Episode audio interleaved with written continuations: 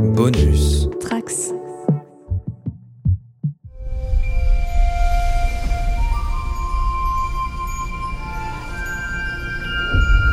Journal de bord du commandant second de la base stellaire Deep Space 57. Date stellaire 271120.1. Bienvenue à tous les trekkers et trekkies sur la base stellaire du cadran pop. Je suis le commandeur Guigui et je suis ravi de vous accueillir à bord. À bord du podcast sur Star Trek, écoutable dans toute la galaxie et relayé par superpouvoir.com. Ce soir, on va parler du septième épisode de cette saison 3. On est pile au milieu de la saison. Cet épisode est écrit par Kristen Bever Saunders et réalisé par John Dudowski et est intitulé Unification partie 3, en référence au double épisode de la saison 5 de la nouvelle génération. Dans cet épisode, on voit Michael avancer dans son enquête sur The Burn. Des données sur le brasier ont été récupérées dans les boîtes noires de vieux vaisseaux et lance Michael dans une mission diplomatique qui lui permet de renouer avec sa famille et révèle ce que sont devenus les Vulcains, mais aussi les Romuliens et bien sûr ce qu'il est advenu de son frère adoptif Spock. C'est le moment d'ouvrir ce podcast pour parler d'une époque où nul fan de Star Trek n'est encore jamais allé. Engage Working. I want the truth for all of us. Did my crew and I work together to save all sentient life in the universe? Didn't you see all of us? Imperfect and flawed as we all are. Still live up to our best ideals? It is the greater good I am fighting for. Together you could create something bigger than yourselves. That's what the Federation is. Program complete. Pour discuter avec moi du septième épisode de la saison 3 de Star Trek Discovery, ce qui fait que nous sommes vraiment pile au milieu de la saison, je vais être accompagné par, euh, par des intervenants que vous connaissez bien, que je vais m'empresser de téléporter à bord tout de suite. Depuis son oiseau de proie, il pulvérise les conducteurs d'émissions comme personne. C'est notre Romulan Romain Brami. Salut Romain. Salut à tous Toujours disponible pour passer d'un univers à l'autre comme si les Cylons et les Borg n'étaient qu'un seul et même combat, c'est notre lieutenant Bajoran Marina. Salut Marina. Bonjour à tous, j'espère que vous allez bien. Il était en expédition pour une mission de 5 semaines à l'autre bout de la galaxie et il revient pour discuter avec nous de cette saison 3, c'est notre officier scientifique Romain Nigita. Salut Romain. Bonjour à tous, je reviens de mon confinement stellaire. Et quant à notre capitaine Manu adoré, il a été encapsulé et on l'écoutera en fin de podcast. Alors il est à noter également que le cadran pop euh, passe aussi à la radio sur la bande FM, tous les dimanches soirs sur Radio Campus Lorraine de 21h à 23h et tous les mercredis soirs à partir de 20h sur RPL. Alors ce sera l'occasion de découvrir des versions inédites car augmentées en musique. Et pour écouter bah, sur la bande FM, bah, il faut bien sûr être en Lorraine euh, ou sur internet. Les liens sont sur notre compte Twitter. Et d'ailleurs n'hésitez pas à vous abonner et à partager le podcast, ça nous aiderait bien. Avant de commencer, euh, on va prendre un peu des nouvelles les uns des autres. Comment ça va Roman Nigita Alors qu'est-ce que tu as fait depuis tout ce temps Et surtout, qu'est-ce que tu penses de cette saison 3 de Discovery euh, qu'on a avancé Parce qu'on n'a pas eu ton opinion de- depuis le premier épisode? Alors bah écoute, euh, moi ça va plutôt pas mal, Euh, rien de très nouveau mais très occupé par mes différentes activités, notamment pour le JDD et pour Téléstar. Mais tout ça ne m'a pas empêché de, de suivre tous les épisodes de Discovery religieusement tous les vendredis. Alors qu'est-ce que j'en pense pour l'instant Euh, Compliqué, compliqué. Euh, des choses très enthousiasmantes, des choses beaucoup plus maladroites. Euh, je trouve que évidemment la série se bonifie de saison en saison, mais garde quand même de gros soucis. Euh, allez, je vais juste euh, tirer un point positif de ce début de saison, et ça m'a encore sauté aux yeux avec euh, l'épisode de cette semaine, c'est que euh, Saru est enfin capitaine, et il est un très bon capitaine. Voilà, moi j'adore voir Saru dans ce rôle-là. Euh, ça permet au personnage de, se développer enfin, euh, d'avoir toute, euh, toute l'ampleur qu'il méritait depuis le début. Euh, voilà, je trouve que c'était vraiment ce que j'attendais euh, de la série, et à ce niveau-là, je ne suis pas déçu. Euh, je suis d'accord avec toi, c'est intéressant qu'il soit dé- développé, mais est-ce que c'est vraiment un bon capitaine? Je pense que ça va être un débat qu'on va voir tout à l'heure. Vous Ah, mon savez, capitaine en, tant que personnage. Je parlais En tant que pas, je- personnage, Je, parle pas de ses décisions euh, dans Voilà, l'univers, mais en, en bon, tant bah, que personnage, c'est un, c'est un capitaine que j'aime retrouver euh, semaine après semaine. Et toi, Marina, quoi de neuf? Eh ben écoute, euh, cette semaine j'ai revu La Guerre des Étoiles pour la centième fois. Euh, rien de neuf, mais j'adore et j'ai hâte de voir l'Empire contre-attaque lundi prochain. Et sinon j'ai une reco cette semaine. Lisez Sans parler du chien de Connie Willis. C'est une histoire de voyage temporel qui est drôle, cohérente et qui place les historiens au cœur de l'intrigue. J'adore et vous êtes, vous- honnêtement, ça va vous faire rire. Ok. Et toi, Romain? Eh ben moi, comme je te l'avais annoncé la semaine dernière, euh, on a euh, reçu, euh, j'ai reçu dans le cadre de mon travail, l'astronaute Jean-François Clairvoy qui nous a parlé de, en cette période de confinement et d'imprévu, comment peut-on même prévoir l'imprévisible et peut-on s'y préparer Alors je vous pousse pas à le regarder, mais ce webinaire est vraiment très intéressant, j'en suis vraiment très très fier et je vous invite à le, vraiment, si, si c'est des sujets qui vous intéressent, à le voir, mais surtout j'ai tenu à lui poser une question tout à fait importante. Je lui ai demandé s'il préférait Star Wars ou Star Trek. Hein. c'est une question très professionnelle qu'il fallait absolument que je lui pose et tout à fait fondamentale. Et voilà ce qu'il m'a répondu. Allez, on écoute ça. Êtes-vous plutôt Star Trek ou Star Wars? Alors, je suis Star Trek d'abord, parce que chronologiquement, j'étais un grand fan de Star Trek avant que Star Wars existe, et pour l'esprit l'esprit d'audace dont je vous parlais. Vous savez, la mission du capitaine Kirk, je, le dis tout le temps, notre mission, explorer de nouveaux mondes étranges, rechercher de nouvelles formes de vie avec audace, aller là où on n'est jamais allé. C'est littéralement mot à mot ce qu'on fait dans les agences spatiales, dont notre agence spatiale européenne. Mais vous pouvez la dériver à votre façon pour un entrepreneur explorer de nouveaux mondes étranges, de nouveaux marchés, rechercher de nouvelles formes de vie, bah, de nouveaux process, de nouvelles façons de faire. L'idée, c'est, avec audace, avancer vers l'inconnu, dont le premier inconnu, c'est lequel le premier inconnu? C'est l'avenir. Personne ne peut prédire exactement l'avenir. Donc je suis d'abord Star Trek dans l'état d'esprit, mais je suis aussi un peu Star Wars dans le cœur, puisqu'il s'agit de chercher la, la, paix entre les peuples. Mais vous me direz Star Trek aussi. Mais Star Trek, c'est un esprit de découverte, d'audace.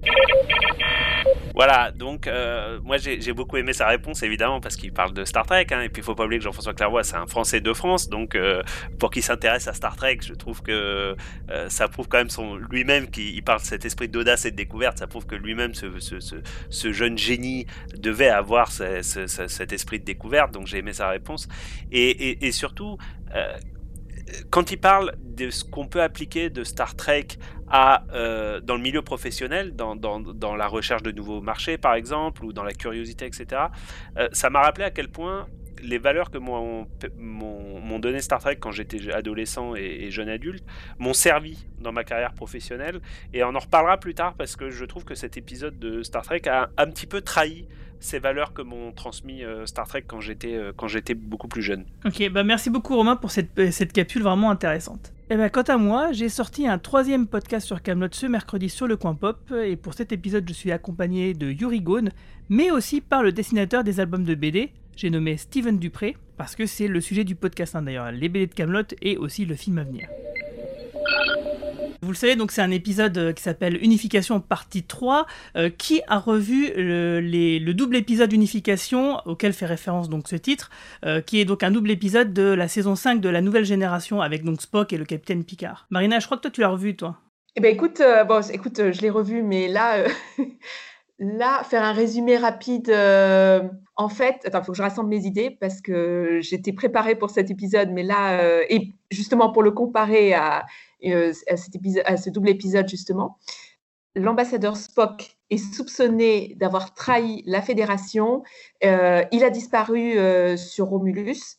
Et en fait, l'équipage de l'équipage de l'Enterprise est missionné par la Fédération pour, pour en savoir plus, pour découvrir ce qui lui est arrivé. Donc, dans le premier épisode, ça donne l'occasion de scènes très fortes où Picard tente euh, de euh, reprendre l'enquête de la fédération, rencontre Sarek et, son, et, son, et Perrine, son épouse.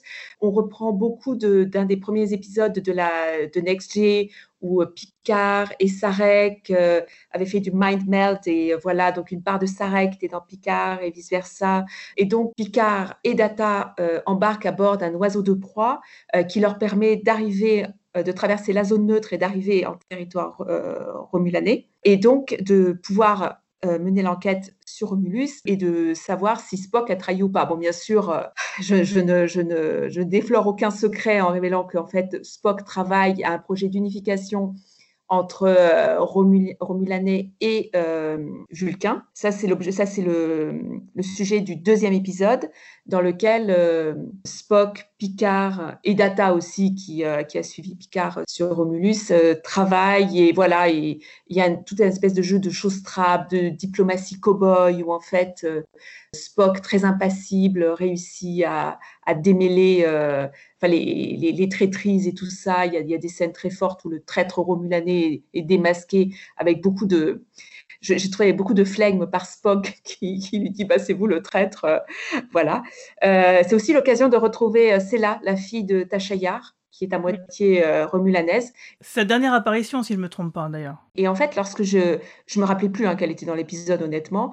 Moi, c'est un personnage donc je je trouvais qu'il y avait énormément de potentiel et finalement, bon, ça n'a rien donné dans les. Je sais qu'elle a été développée dans les bouquins, mais en tout cas dans la série, euh, ça n'a pas donné grand-chose. Et là, en fait, je ne sais pas pourquoi, mais en revoyant l'épisode, je me suis dit ah, il y a peut-être un potentiel. Bon, bien sûr, euh, absolument pas. mais, euh, mais voilà. Et donc, l'épisode se conclut par, euh, ben, bien sûr, les, les, Romulanais, bien sûr, euh, sont limite des, méchants euh, qui, qui, vous savez, les, espèces de caricatures de méchants qui, qui, en fait, ne veulent pas du tout l'unification Romulus-Vulcain, sauf une poignée de gens qui sont extrêmement inspirés. Et en fait, même si Spock a l'espoir de concrétiser cette unification, L'épisode se termine, c'est une espèce de conclusion un peu douce amère où en fait Picard et Data quitte la planète. Mais voilà, a Spock les assure qu'il y a un espoir d'unification. Et d'ailleurs, il est à noter quand même que bah, cet épisode, c'est un peu la métaphore, comme le Star Trek 6 est un peu la métaphore de la chute du mur de Berlin, enfin en tout cas de l'effondrement de l'Empire soviétique, et eh ben unification, c'est un peu la métaphore de la réunification de l'Allemagne au début des années 90. Et donc, euh, bah, moi, j'ai trouvé déjà, euh, à l'époque où j'avais vu cet épisode, que c'était vraiment une très bonne idée. Et euh, bah, vous, les deux Romains, on va commencer par Romain Nigita, qu'est-ce que tu qu'est-ce que en avais pensé, toi, de cet épisode mythique? Ce double épisode mythique. Ah, épisode mythique, mais très frustrant puisque euh, on a en gros ce, qu'on a, ce que tout le monde attendait avec ce double épisode, c'était le retour de Spock. Euh, c'est la première fois qu'on avait l'occasion de revoir Spock depuis euh, Star Trek 6, Terre inconnue, et en fait il n'apparaît que dans la tout, dans le tout dernier plan de, du premier épisode. Donc c'est ultra frustrant. Et d'ailleurs, je ne sais pas si vous vous souvenez, quand Leonard Nimoy est apparu dans Fringe, euh, dans le rôle de William Bell, eh ben, il apparaît dans le tout dernier plan du dernier épisode de la première saison. Exactement pareil. C'est trop cher sur ouais. Donc, je trouve la, la, ouais, la première partie est vraiment frustrante parce que on attend Spock pendant tout l'épisode, on le voit pas. Et je trouve que vraiment euh, tout l'intérêt du double épisode est dans, cette deuxième partie parce que bah, Nimoy est juste génial. Enfin, il a toujours été génial dans ce rôle-là.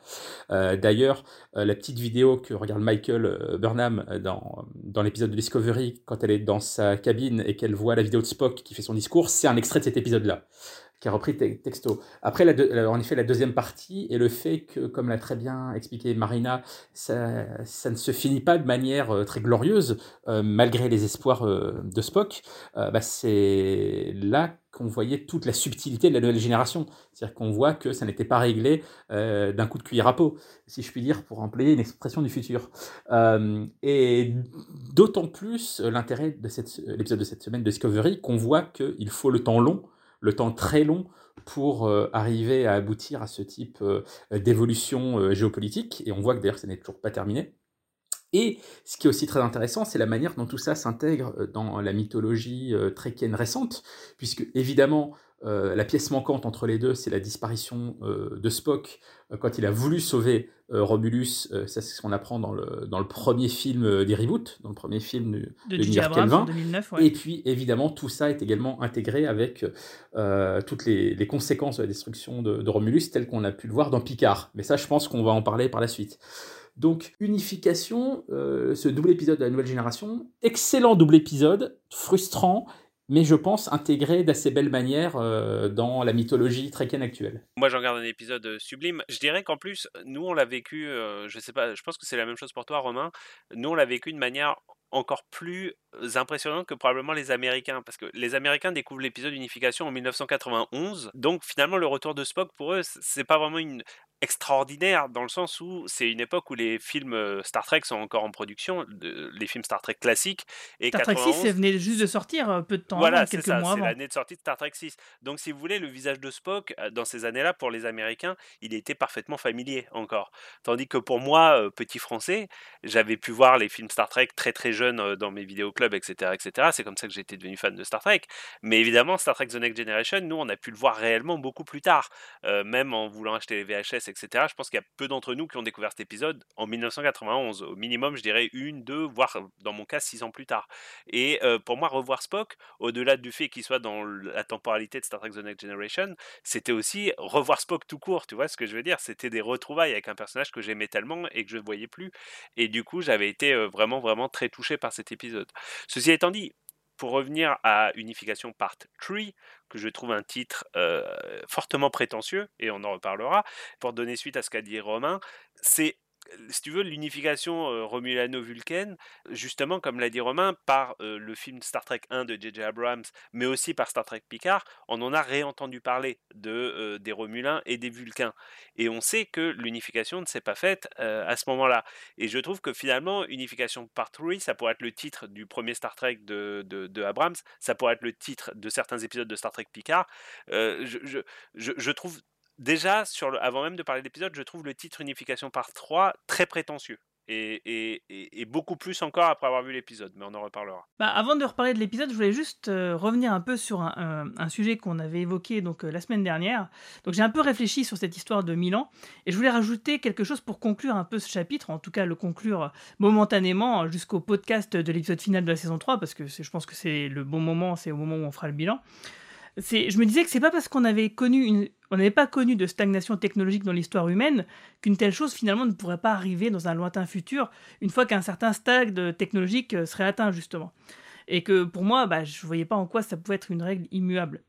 D'autant plus que dans la franchise, on constate tout de même qu'il y a beaucoup de civilisations plus ou moins du même niveau, euh, c'est-à-dire que l'échelle de puissance est rarement vraiment déséquilibrée au détriment de la Fédération et même des autres empires comme celui des Klingons, des Romulans ou du Dominion, pour ne citer que. Euh, les différences, euh, la supériorité technologique et tactique, elle est finalement mineure. Hein. c'est un bouclier occulteur par-ci par-là, mais chacun finalement réinvente ce que d'autres espèces ou, fédérations ou conglomérats ont déjà inventé. du coup, ce que je veux dire, c'est que c'est quand même rare finalement qu'une civilisation de type Yamcha rencontre une civilisation de type Freezer, si vous voyez ce que je veux dire. Euh, à part euh, évidemment quelques exemples comme les Borg par exemple. D'ailleurs, du coup, au, sein même de la franchise, on a vu quand même que pendant près de 4 siècles, hein, donc si on prend euh, First Contact jusqu'à jusqu'à Picard, bah, les Vulcains, ils n'ont pas beaucoup évolué non plus de ouf. Hein, ils utilisent toujours des vaisseaux à distorsion. et du coup, on peut quand même imaginer une sorte de grand filtre galactique qui justifierait tout ça. Euh, la théorie du grand filtre, c'est une hypothèse formulée par euh, Robin Hanson en 1998 euh, qui disait qu'il y aurait en quelque sorte une série de barrières, de tests empêchant l'avancée de la vie et de la civilisation au-delà de certaines limites. Et Hanson postulait que quelque chose dans le cours du développement d'une civilisation, qui ça finissait pour la, par la détruire, en tout cas limiter son développement. Ah, ce qui finalement entre plutôt en résonance avec les thèmes d'effondrement développés par cette saison. Et du coup, je trouvais que finalement, ça pouvait justifier un peu ce peu d'avancée technologique et cette stagnation de quelques millénaires et donc du coup euh, conforter un peu la suspension d'incrédulité euh, de cette saison. Donc du coup je pense qu'on en reparlera de ça au moment où on fera le bilan de la saison. Avant de rentrer dans la zone spoiler, juste en quelques mots, qu'avez-vous pensé donc de l'épisode d'aujourd'hui? Alors, je vous préviens, moi je suis furax ce soir pour plusieurs raisons que j'exposerai tout à l'heure. J'ai pas aimé, et voire détesté pour certaines scènes. Les caractérisations des personnages étaient incohérentes, le plan de scénario complètement bancal. Les personnages les promotions, pour moi, étaient sans queue ni tête. On en reparlera dans la zone spoiler, mais bon, mais bon dans le temps ou pas, rien ne justifie la promotion dont on va parler plus tard. Ah oui, ça, oui, ok, je vois ce que tu veux dire. Et toi, euh, Romain Brami euh, La promotion dont parle Marina m'a également énormément énervé et j'avais vraiment l'intention d'en reparler. Euh, ça semble un détail, mais, mais je développerai mon propos plus tard pour dire que pour moi, ce n'est pas un détail et ça touche à, au cœur de Star Trek et au cœur de l'idéologie trekkienne. sinon, non, je, je, suis quand même beaucoup plus optimiste sur l'épisode. J'ai trouvé l'épisode très intéressant et et l'épisode a un petit peu deux fins et je, reviendrai plus tard. Et j'avais trouvé la première fin vraiment très réussie, très intéressante. Et du coup, la deuxième fin, en quelque sorte, m'a un peu gâché l'épisode, mais je peux pas vraiment le développer tout de suite. Donc, quand même, globalement content. avec quand même des gros moins qu'on développera plus tard. globalement content aussi. En fait, c'est un peu les montagnes russes cet épisode. Au, tout début, euh, les personnages m'énervaient souverainement et en fait, j'ai compris que c'était plus ou moins volontaire, surtout pour un personnage. Euh, et on comprend mieux, enfin, euh, enfin qu'au cours de cet épisode, bah, ce personnage totalement contradictoire et frustrant depuis le début de la série est enfin mis face à ses propres soucis. Et ça, je pense que c'était une évolution vraiment nécessaire, quelles que soient les, maladresses de l'épisode par ailleurs. Tout à fait. Alors, je vois tout à fait de quoi tu veux parler. Euh, et ben moi, c'est justement euh, cette partie-là que j'ai aimé de, de l'épisode, le fait que justement, effectivement, la, la psychologie de ce personnage principal dont on va dévoiler l'identité après dans la zone spoiler, euh, bah, est complètement logique et cohérente. j'ai aussi bien aimé, bon ça on l'a déjà dit, moi le euh, l'évolution Romulano-Vulcaine, que je trouve euh, ce, world building euh, qui est fait depuis le double épisode de la, nouvelle génération, en passant par le fil de J.J. Abrams, en passant par Picard jusqu'à là. Je trouve qu'il y a une vraie cohérence et ça fait vraiment plaisir. Par contre, c'est clair, il y a quand même beaucoup de trucs qui font vraiment chier et qui sont vraiment mal écrits. Et c'est, comme tu dis, c'est les montagnes russes et c'est vraiment très très énervant. Alors du coup, on va en parler tout de suite parce qu'on rentre dans la zone spoiler. Red alert Circus Stardate 45825. Coordinates redacted. Retrieved from classified archive. The personal files of Admiral Jean-Luc Picard. Play. Closed minds have kept these two worlds apart for centuries. We can either choose to live with that enmity or seek a way to change it. The union of the Vulcan and the Romulan people will not be achieved by politics or by diplomacy. But it will be achieved like the first Vulcans, these people are struggling toward a new enlightenment. And it may take decades or even centuries for them to reach it, but they will reach it. And I must help.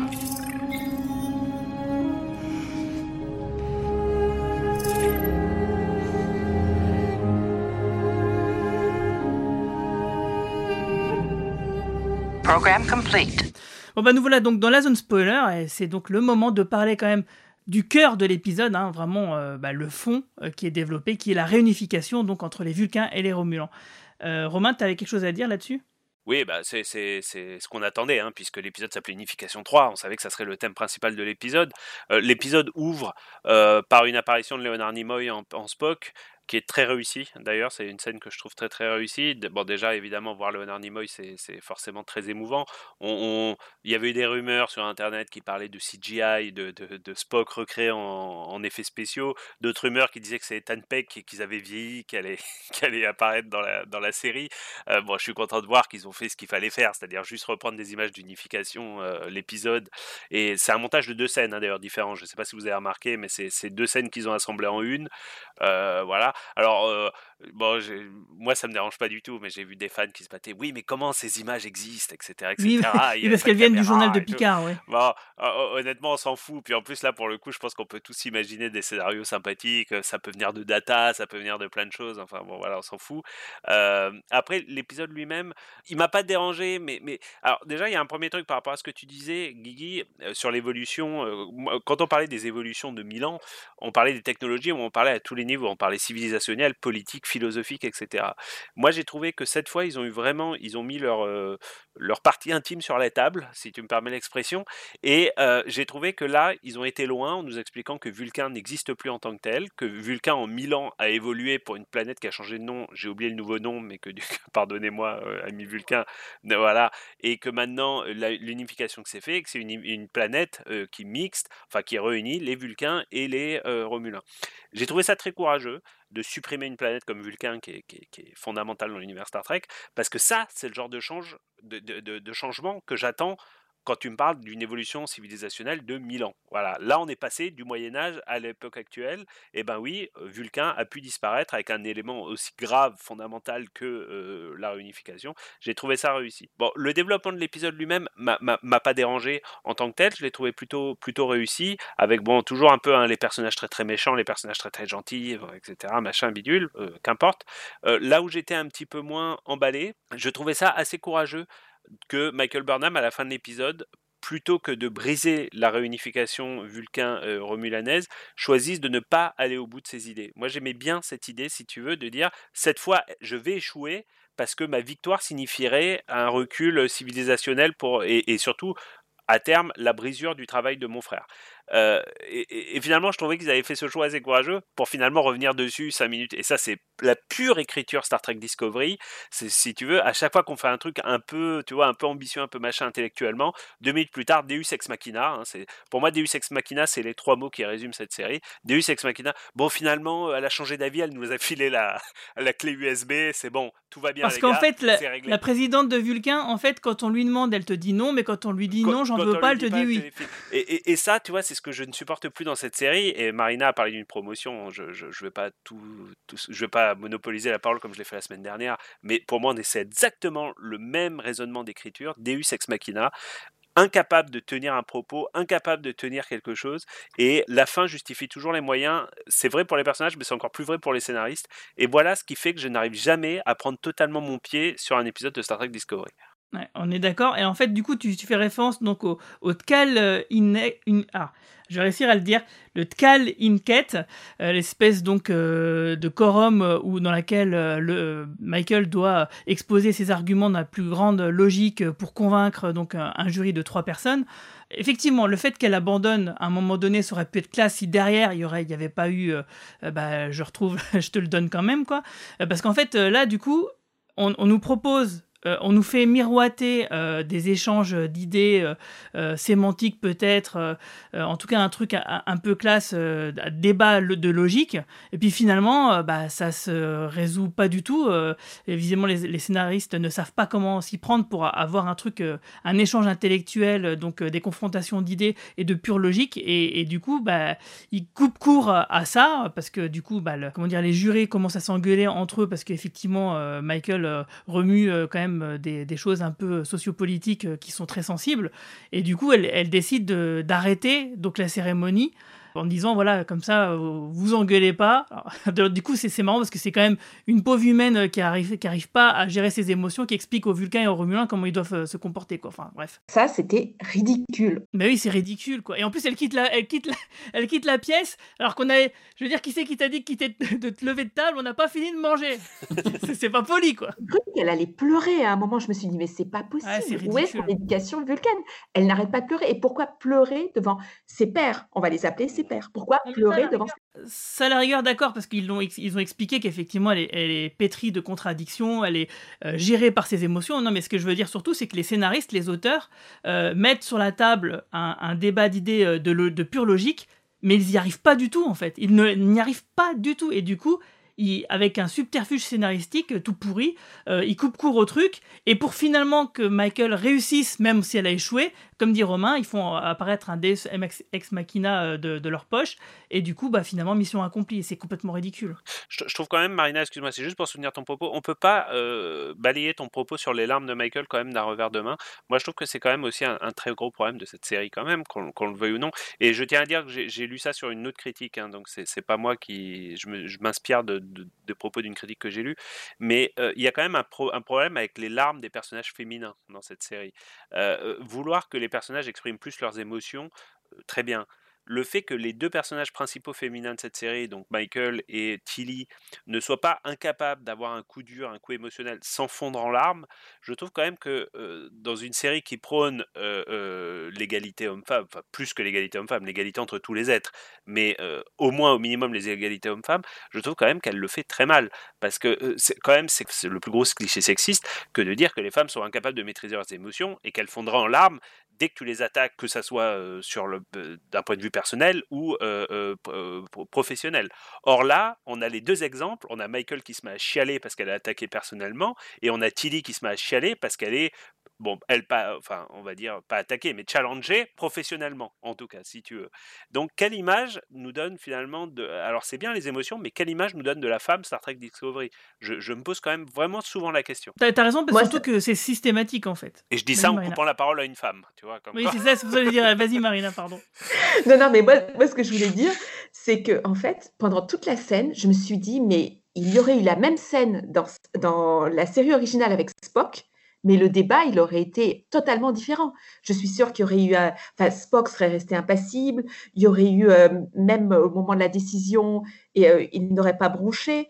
Euh, enfin, rien qu'en revoyant le jeu de Leonard Nimoy dans Unification, c'était, impressionnant.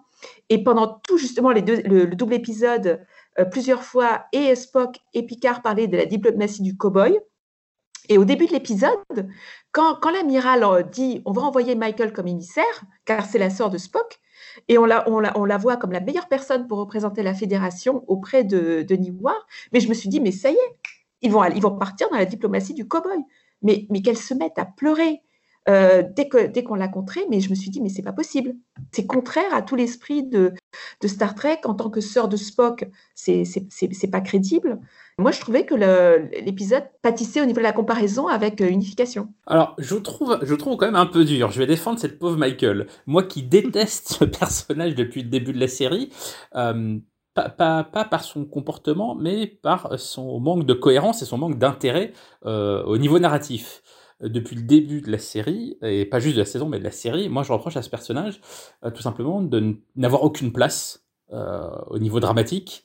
on ne sait pas comment elle s'insère par rapport à l'équipage. Euh, c'est elle-même qui est le Deus ex machina de la série, euh, depuis le départ, dans chaque rebondissement.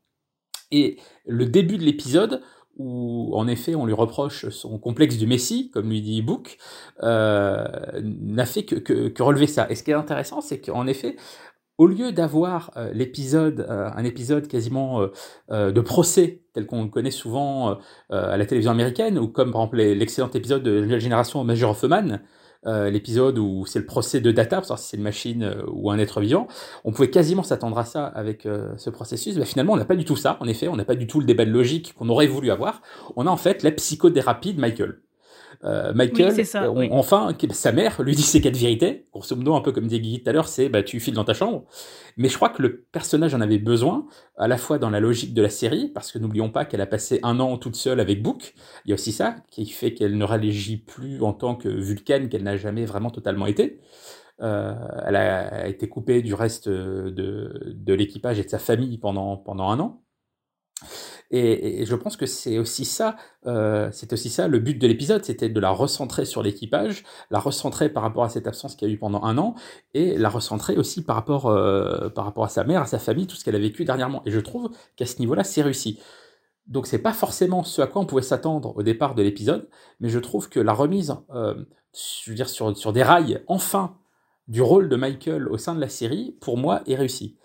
Ensuite, le, le Deus Ex Machina euh, qui fait qu'à la fin de l'épisode, ils obtiennent quand même la clé USB, la fameuse clé, USB de l'espace.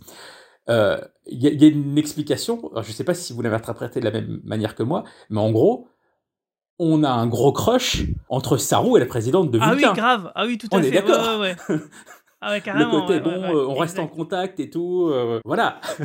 bon, c'est un peu l'explication de, ce Deus Machina final. Et enfin, juste pour conclure euh, sur ce que disait Guigui euh, sur l'évolution technologique ou, comme le disait Romain, euh, aussi les évolutions sociétales et politiques dans l'univers Star Trek et sur, sur les fameux Milan. Je vais faire très très court parce que j'ai pas eu l'occasion d'en parler jusqu'à maintenant. Pour moi, l'évolution, la seule évolution possible maintenant dans l'univers Star Trek, c'est pas tellement au niveau technologique, mais c'est au niveau organique grosso modo, la seule étape euh, suivante dans l'évolution, c'est les organiens. Euh, les organiens, c'est ces êtres euh, de pure énergie qu'on a vu dans un épisode de la série originale. Donc en gros, voilà, on est arrivé au bout de l'évolution technologique et il n'y a que le fait de devenir des êtres de pure énergie, un peu comme essayer de le faire un personnage dans le Wordex d'ailleurs, qui, qui pourrait faire vraiment un, un saut suivant dans l'évolution de l'univers Star Trek. C'est pour ça que je disais que si on allait plus loin, ça ne serait plus vraiment Star Trek. Il y a un, quand un élément qui est super important, je trouve, qui était vraiment passé, qui est complètement passé à l'as dans l'épisode, c'est que Michael, elle retrouve sa mère. Alors, d'un côté, je trouve ça pas mal parce que du coup, ça nous évite d'avoir une quête euh, un peu chiante où Michael va se mettre à la chercher. Mais d'un autre côté, euh, ça tombe un peu comme un cheveu sous la soupe, c'est un peu abusé. Et surtout, moi, il y a un truc quand même que je me demande, c'est où est passée sa putain de combinaison temporelle à la mère de Michael Et puis surtout, comment les choses, elles se sont passées de son point de vue Parce que euh, si vous vous souvenez, dans Yesterday Enterprise, quand le, changement temporel se fait, bah, il se fait euh, d'un coup comme ça, tout change et les personnages ne s'en rendent pas vraiment compte, à part Guinan. Mais comment ça, s'est fait pour elle les, choses, un coup la galaxie elle est vide et puis pouf, tout d'un coup en une seconde elle est pleine ou, ou c'est suite à un, de ses multiples voyages que en revenant qu'elle est tombée dans le bon univers? Enfin, qu'est-ce que vous avez pensé de ça, vous? Disons que Deus Ex Machina une fois, Deus Ex Machina toujours, hein, bon, le retour de la mer, euh, etc. Euh, il y a de quoi, y a de quoi rigoler un petit peu. Ce que, ce que j'ai apprécié quand même de cet épisode, c'est qu'il est, déjà il faisait le lien avec évidemment avec euh, Star Trek The Next Generation, hein, puisque puisque puisque on, l'a parlé, on a parlé de, de l'unification, mais il faut aussi le lien avec Star Trek Picard, puisque la mer est devenue un peu, un peu miraculeusement hein, une Kowat Milat, qui était donc cette secte qui prône la candeur absolue, l'honnêteté absolue qu'on avait rencontrée dans Star Trek Picard. Et moi, j'ai quand même apprécié cette connexion le fait que ça soit la mère de Michael, ça vient de nulle part, mais le fait que le Kowat Milat soit cité dans cet épisode fait par contre totalement sens.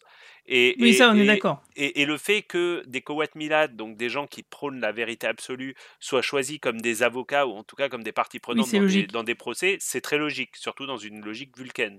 Donc voilà, la mère, le fait que ça soit sa mère, je l'ai un peu mis de côté. Par contre, cette connexion avec Star Trek Picard, je l'ai trouvée vraiment très plaisante et, on l'a pas dit, il me semble, mais cet épisode est écrit par Kirsten Bayer, qui est une, une, une, euh, de Star Trek Discovery, mais qui est aussi la, la co-créatrice de Star Trek Picard.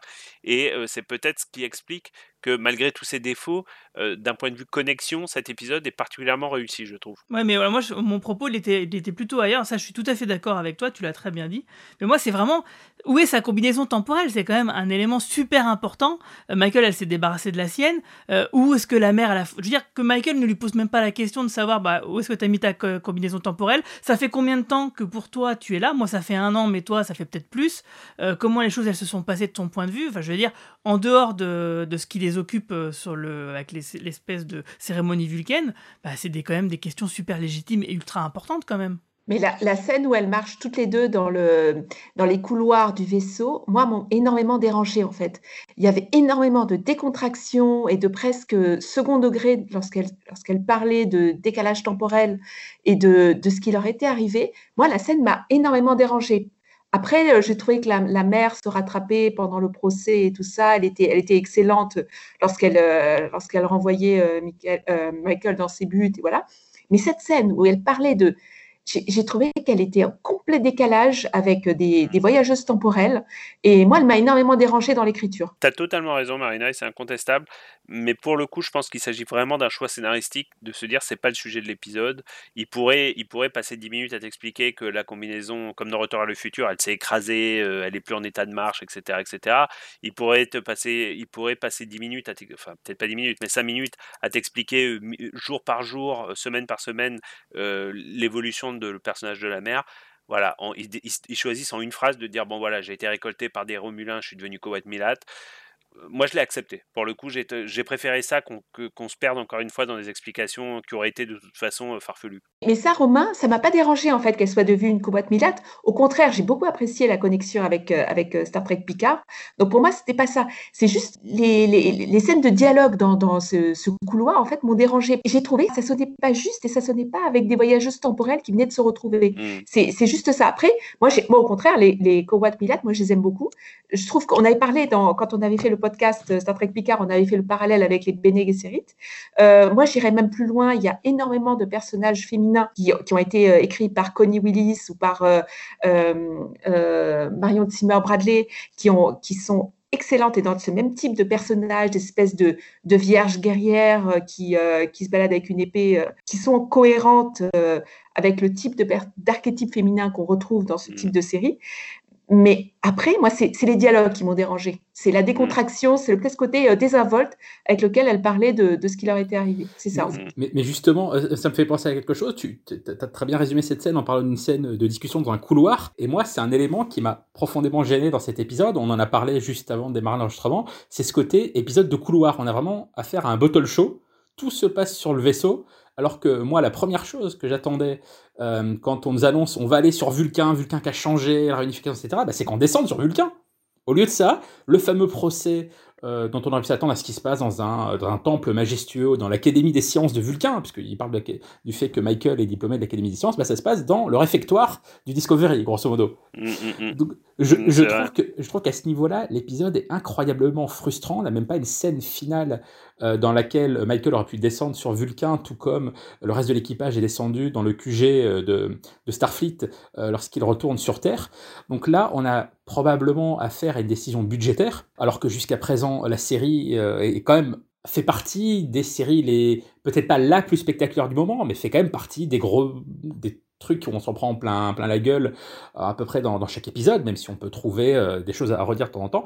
Là, on a vraiment affaire à un bottle show, mais qui mais qui ne prend pas partie du bottle show. Des fois, il y a des bottle shows qui vraiment jouent avec ça. Là, on a vraiment l'impression que c'est fait par défaut, alors que, et là aussi c'est peut-être quelque chose dont, euh, qui avait été évoqué euh, euh, pour les épisodes précédents de la saison, je trouve qu'il y a quand même quelque chose qu'on peut saluer quand on sait de quelle manière cette saison s'est déroulée en ce qui concerne la post-production. Puisqu'ils ont quand même tourné, ils ont tourné toute la saison avant le début de la crise sanitaire au, Canada, sous le tournage au Canada, mais toute la post-prod s'est fait pendant la quarantaine en Californie.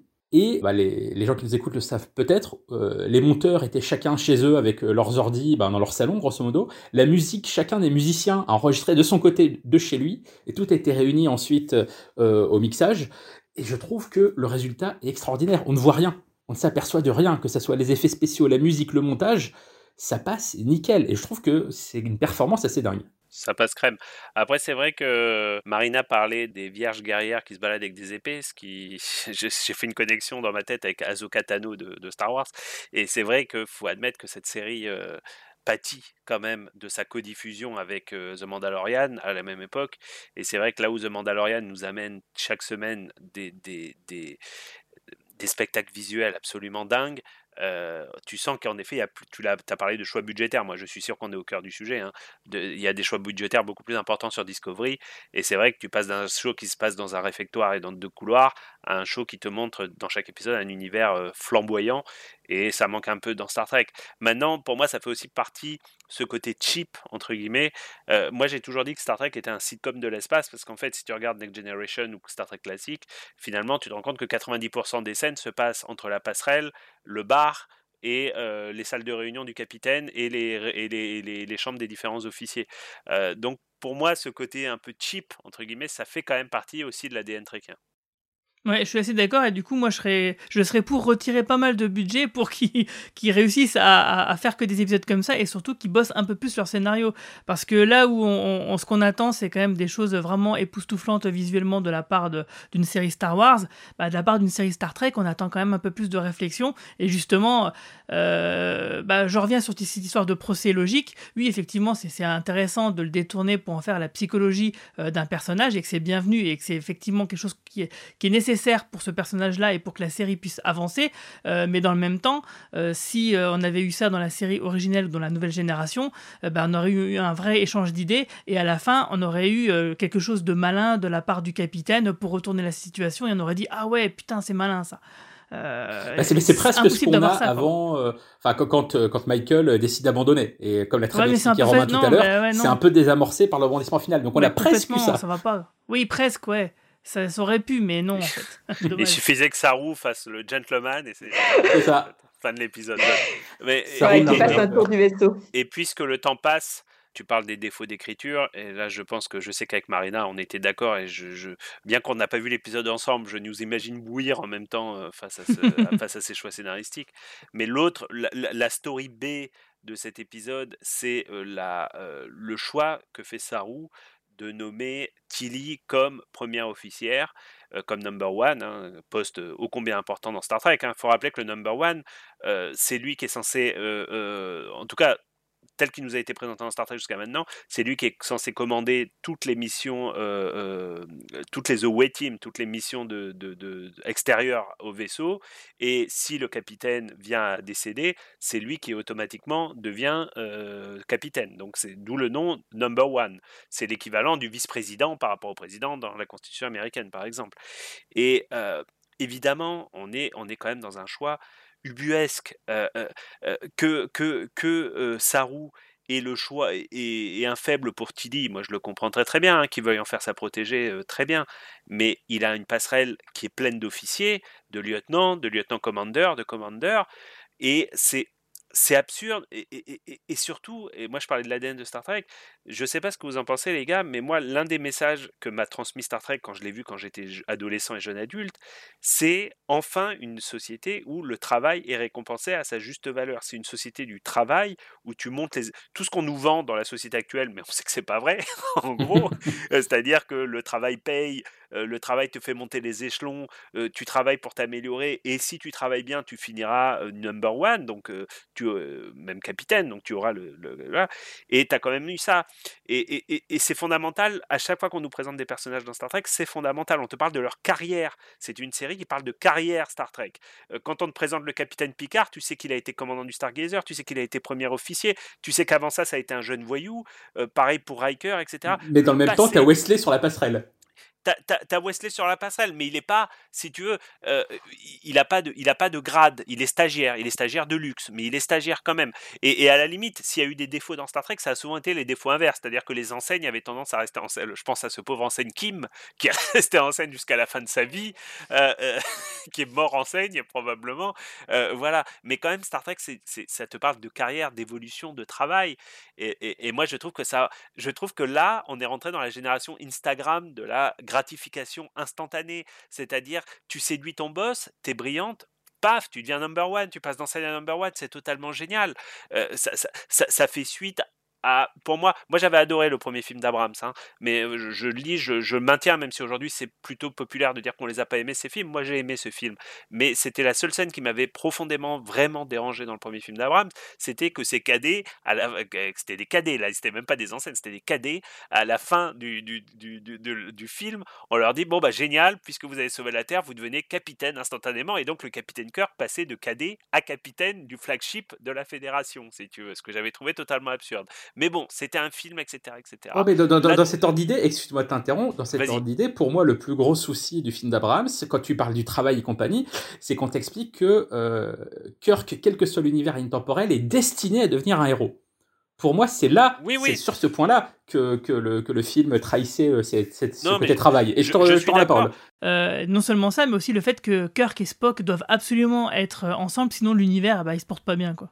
Bah, ça, le côté amitié, encore, c'est mignon. Mais le, le fait que un personnage est en gros le Messie et l'élu et sera un héros, quel que soit l'univers, là, c'est problématique par rapport à cette valeur effort, travail, intelligence et démocratique de, l'univers Star Trek. Tu as tout un courant dans, les, dans la littérature euh, d'Heroic Fantasy. Je pense notamment à l'éternel héros de Michael Moorcock, c'est ça?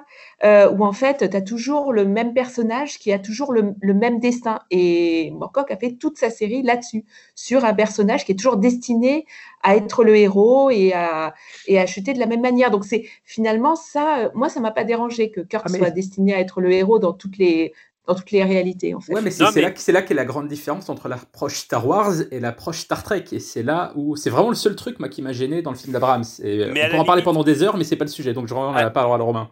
À la limite, si tu veux qu'il soit destiné à être un héros, c'est pas ça qui me dérange. C'est que pour devenir ce héros, il y a des étapes à franchir quand même. Et, là où c'était déjà une trahison quand on parlait de Kirk, c'est que Kirk, dans la série classique, avait une carrière, si tu veux. Il n'était pas passé du. Il n'était pas. Enfin, il avait eu, il avait eu une carrière. Euh, euh, euh, et c'est le cas de tous les personnages. Hein. Et, là, je sais pas, moi, je trouve que c'est. Je te dis, pour moi, c'est le. Là, c'est. Tu sens que c'est des Instagrammeurs qui ont écrit ce. Tu sens que c'est des gens d'aujourd'hui qui ont écrit ce scénario. Parce que pour moi, c'est intolérable de me dire que la petite. la jeune fille qui a, ou le jeune mec, hein, c'est pas que ce soit une fille le problème évidemment, qui a séduit son capitaine dans l'épisode d'avant, euh, soit instantanément euh, mange tous les officiers et les mecs qui, qui, qui, qui, travaillent depuis probablement 10, 15, 20 ans pour, pour être devenus, euh, je pense à ces pauvres personnages de la passerelle. Alors à la fin, il l'applaudit, son thème et tout. Ouais, enfin non, je suis désolé, non, on t'aime pas. moi j'ai une carrière, tu vois ce que je veux dire? Non, non, ça énerve, ça énerve. Cette scène énerve énormément et qu'elle se pose des questions et qu'elle aille voir tout le monde en pleurnichant et en disant Est-ce que vous pensez que je mérite de, de cette promotion et tout ça? Mais c'était insupportable. Mais, mais, mais surtout quand. Euh, non, non, non, mais c'était. c'est pas du tout cohérent avec la fédération, avec Starfleet, avec, euh, avec, tout avec notre monde actuel, mais c'est pas possible. Si, malheureusement, c'est très cohérent avec notre monde actuel. C'est ça le problème. C'est des gamins qui ont écrit, qui ont écrit ce point de scénario. C'est pas possible. Ça énerverait n'importe qui.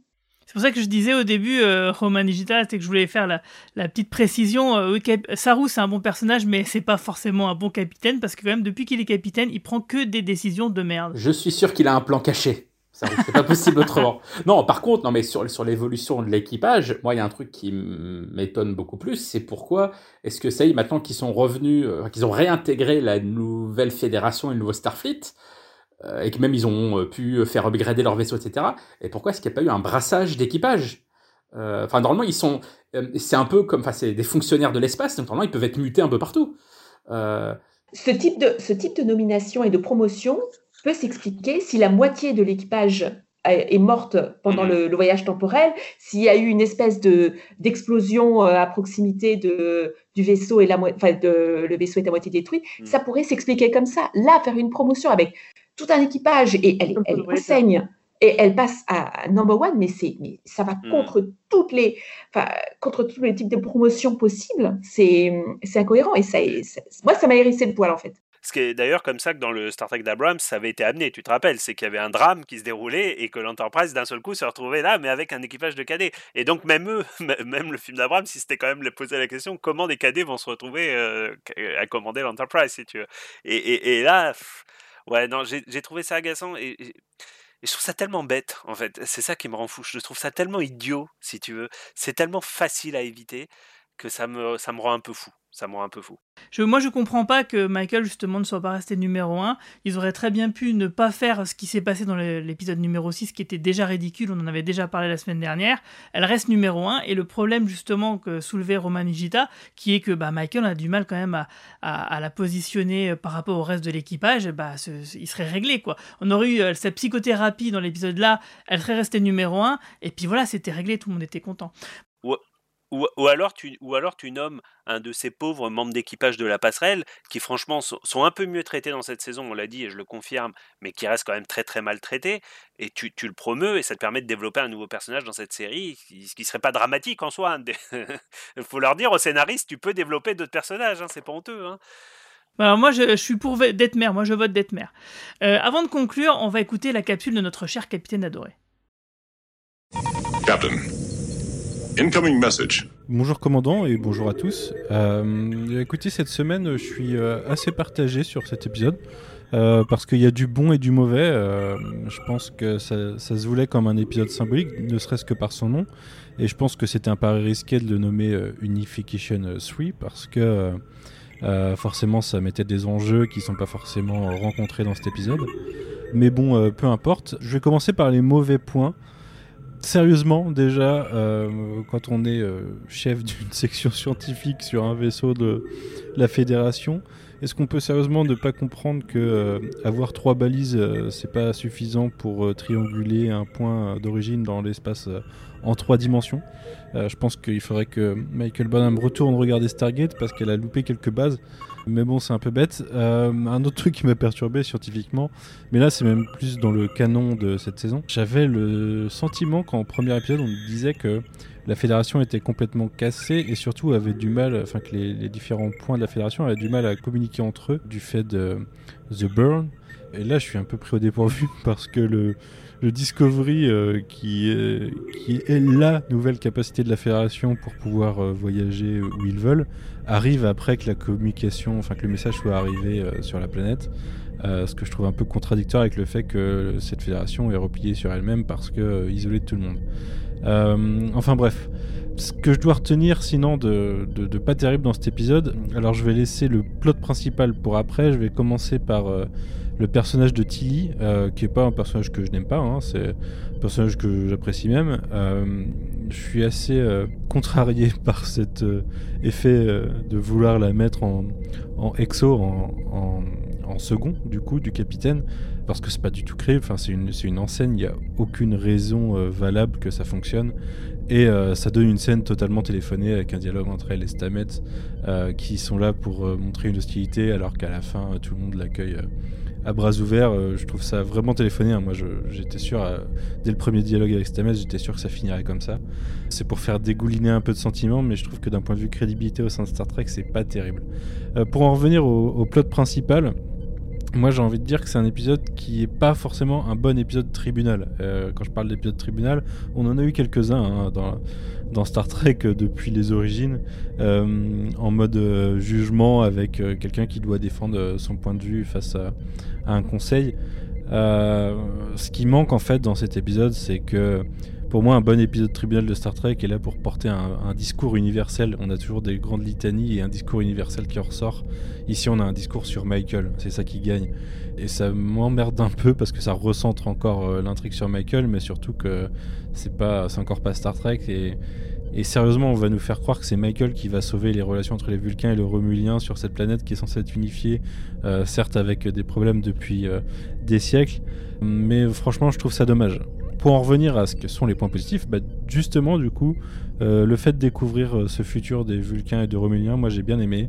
Précis euh, que on puisse revenir sur cette histoire, hein, puisque les, Romuliens sont un plot qui est, qui est développé quand même dans les dernières itérations de Star Trek depuis les derniers films de Next Generation. jusque dans Picard récemment. D'ailleurs, on a un retour des, des Kowat Milat, qui était une invention de Picard et qui sont repris ici euh, quelques centaines d'années plus tard.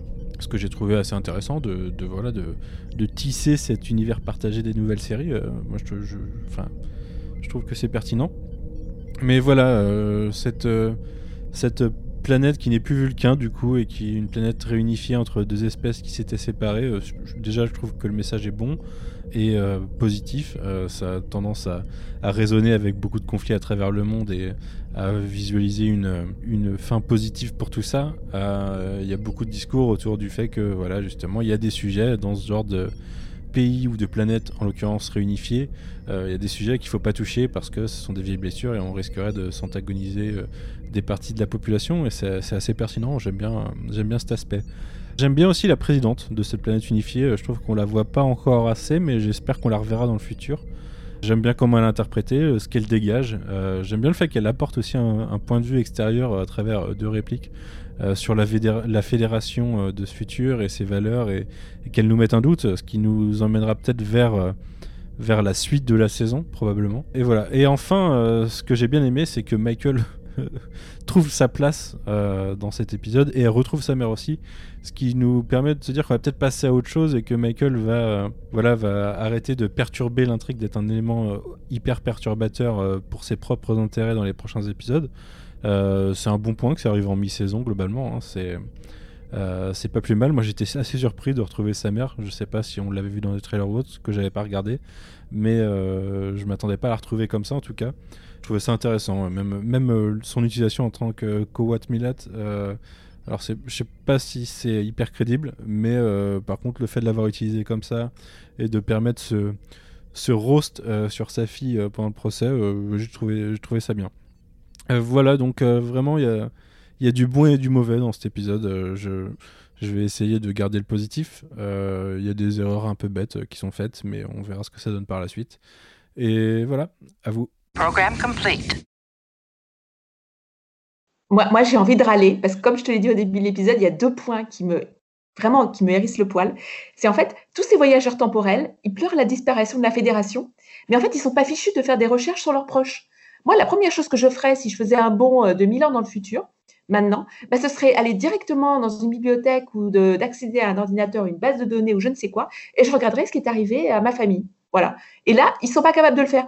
Et, Michael ne le fait que bah, en se disant ah bah oui contrainte et forcée elle se dit euh, bah, je vais peut-être regarder ce qui est arrivé à Spock.